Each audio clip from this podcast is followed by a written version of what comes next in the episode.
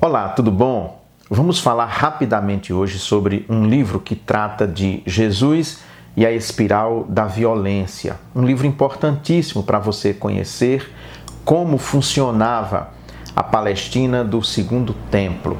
Enquanto isso, eu vou fazer um break de 10 segundos. Se você não é inscrito no meu canal, se inscreva, ative o sininho e dê também um joinha Compartilhe para que outras pessoas possam também conhecer esse livro. Já já eu volto.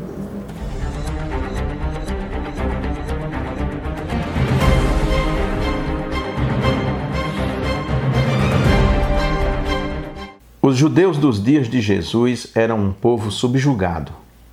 Desde a queda de Jerusalém, conquistada pelo exército babilônio em 587, antes da Era Comum, a sociedade judaica fora dominada por um regime imperial após o outro.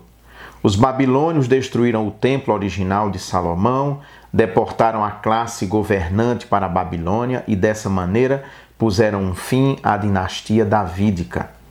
Quando os persas conquistaram a Babilônia em 540 antes da Era Comum, inverteram a política imperial babilônica ao permitir que as classes governantes de Judá e de outros povos nativos voltassem a seus países natais.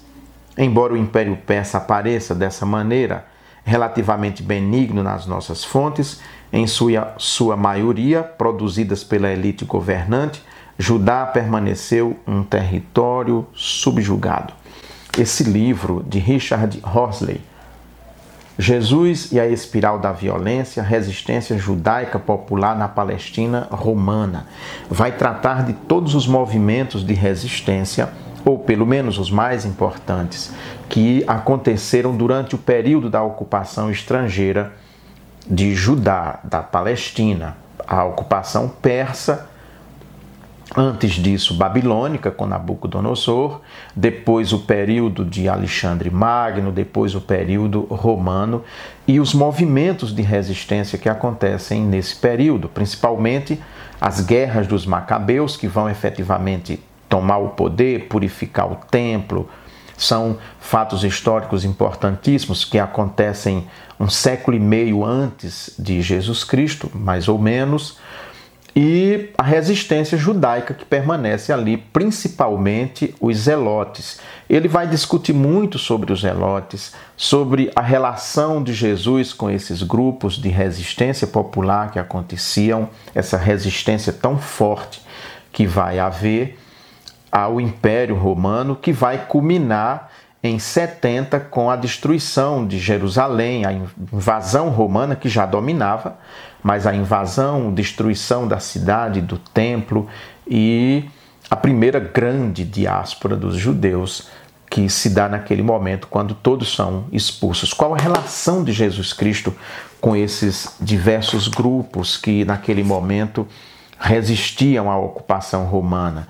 Jesus era um pacifista, era defensor dessa resistência contra o império, como era que ele se relacionava com aqueles movimentos, no grupo dele, se existia mesmo zelotes dentro do seu grupo, que os zelotes faziam parte dessa resistência.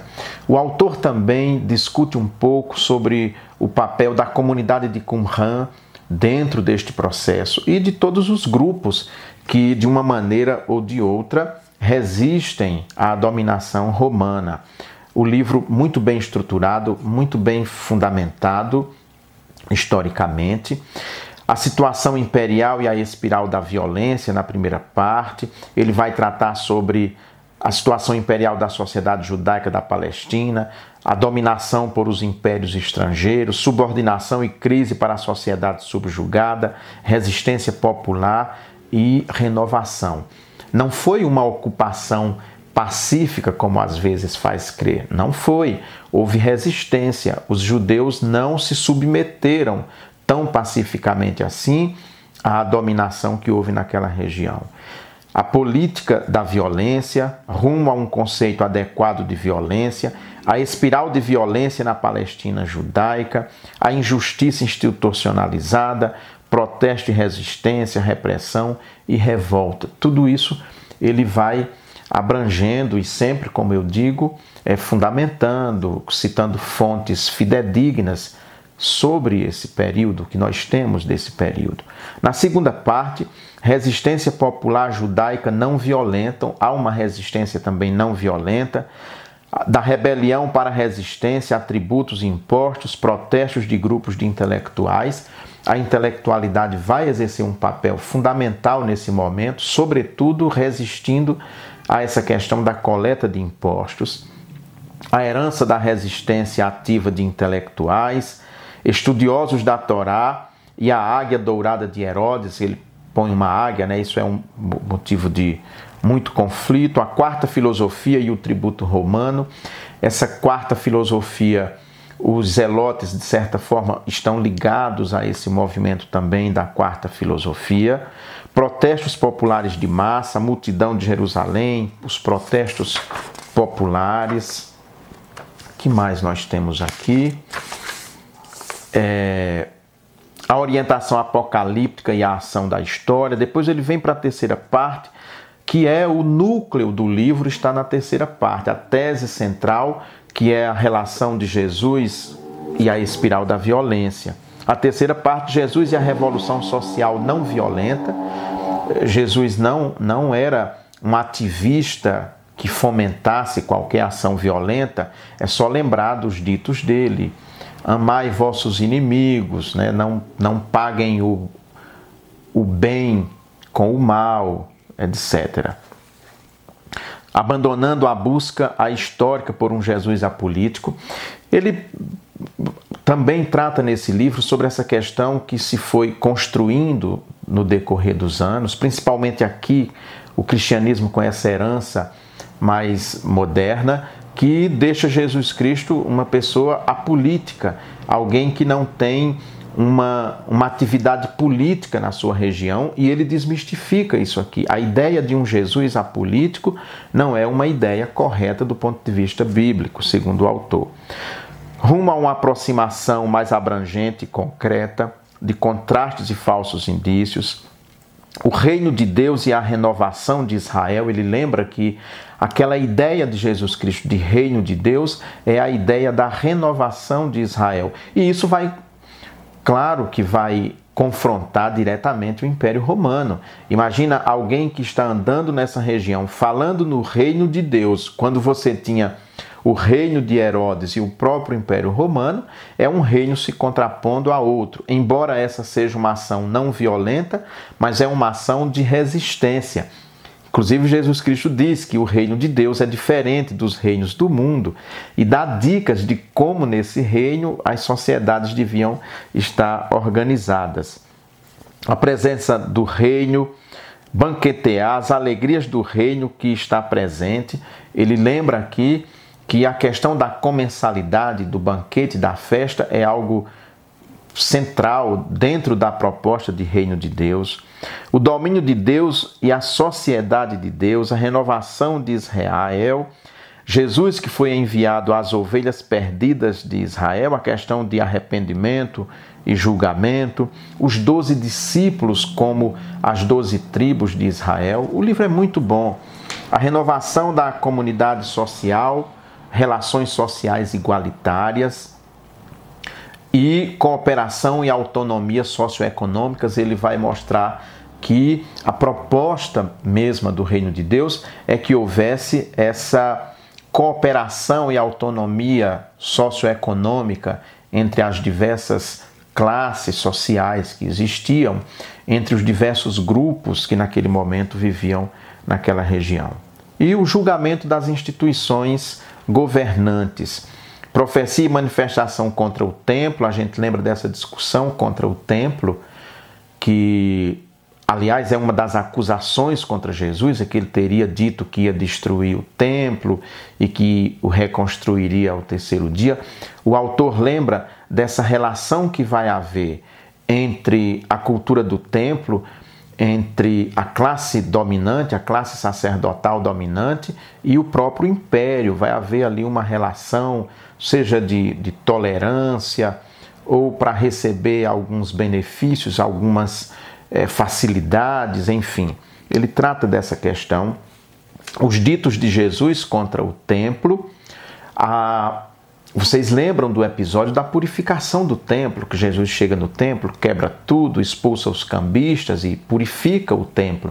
Isso está nos evangelhos, nos sinóticos, isso mostra na última semana, logo que ele entra em Jerusalém de forma triunfal, no domingo de Ramos clássico, ele vai e purifica o templo, mas João narra esse episódio no início do ministério de Jesus Cristo. Fato é que os evangelhos sinóticos e João tratam sobre essa questão do templo.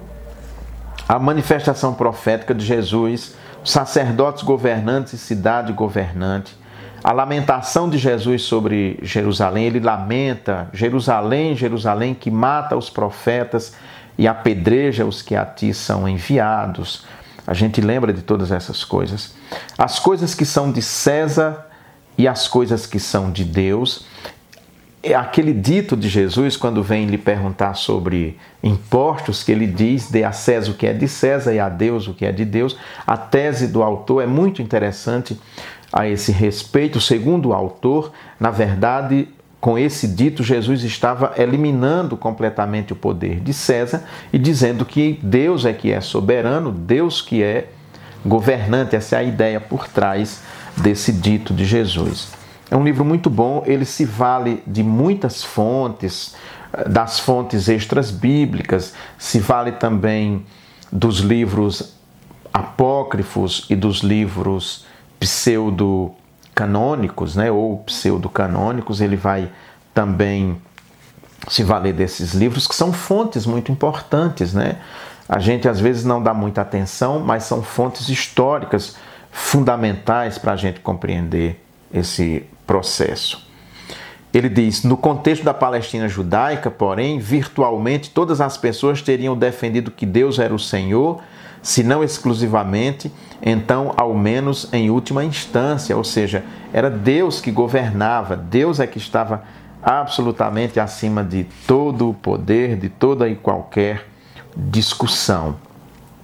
E é bem interessante, eu penso que para quem quer conhecer, principalmente a relação de, de Jesus Cristo com essa questão da violência, e do pacifismo, esse livro é muito importante para a gente conhecer. Olha, o movimento de Jesus deve ter tido alguma base econômica na Palestina, para além de algumas dúzias de missionários e convertidos sem posses na comunidade de Jerusalém. E essa base deve ter lançado raízes antes da crucificação e ressurreição e exaltação de Jesus. Mostra como esse movimento se sustentava, como vivia, que relação ele mantinha com as várias esferas. Então, é, é, é muito bom. É um livro que, que nos dá um, um substrato histórico importante para que você possa conhecer a relação de Jesus e a espiral da violência, da qual ele será vítima. Não esqueçam de uma coisa Há uma frase de Frei Beto que eu gosto muito. Frei Beto diz assim que Jesus não morreu de hepatite nem vítima de um acidente de camelo numa rua em Jerusalém. Ele foi um preso político, ele foi um torturado político pelo império, ele teve morte de cruz, a morte reservada por aqueles que se sublevavam contra o império romano. E para que não houvesse nenhuma dúvida a respeito disso, foi posta acima de sua cabeça na cruz a razão de sua crucificação. Esse é Jesus, o rei dos judeus. Ou seja, o rei era Herodes, o imperador era Roma e qualquer judeu que se metesse a querer restaurar o trono davídico, a dinastia davídica, teria o mesmo fim, como muitos tiveram o mesmo fim que teve Jesus, vítima da violência, da violência de Estado que opera junto com a violência do templo, a violência religiosa. Isso ainda a gente vê hoje muito claramente a participação de grupos religiosos em atos de violência praticados pelo Estado mundo afora. Jesus e a espiral da violência, resistência judaica popular na Palestina romana, Richard Roxley, é a nossa dica de leitura. Eu recomendo, é um livro muito bom. Falou? Muito bem. Tchau, tchau. Até o nosso próximo encontro.